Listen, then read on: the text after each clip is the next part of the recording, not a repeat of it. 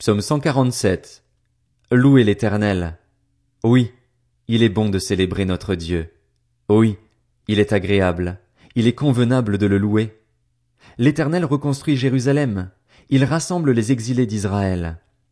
Il guérit ceux qui ont le cœur brisé et pensent leurs blessures. Il compte le nombre des étoiles et leur donne à tout un nom. Notre Seigneur est grand, puissant par sa force. Son intelligence est sans limite. L'Éternel soutient les malheureux, mais il abaisse les méchants jusqu'à terre. Chantez en l'honneur de l'Éternel avec reconnaissance, célébrez notre Dieu avec la harpe.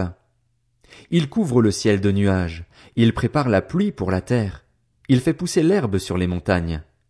Il donne la nourriture au bétail et aux petits du corbeau quand il crie.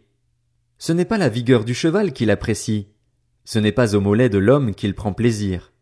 L'Éternel prend plaisir en ceux qui le craignent, en ceux qui s'attendent à sa bonté. Jérusalem, célèbre l'Éternel. Sion, loue ton Dieu, car il renforce les verrous de tes portes, il bénit tes fils au milieu de toi. Il donne la paix à ton territoire, il te rassasie du meilleur blé. Il envoie ses ordres sur la terre, sa parole court avec rapidité. Il fait tomber la neige pareille à de la laine, il répand la gelée blanche comme de la cendre. Il lance sa glace sous forme de grêlon. Qui peut résister devant ce froid qu'il provoque? Il envoie sa parole et il les fait fondre, il fait souffler son vent et l'eau coule. Il révèle sa parole à Jacob, ses prescriptions et ses jugements à Israël. Il n'a pas agi de cette manière pour toutes les nations et elles ne connaissent pas ses jugements.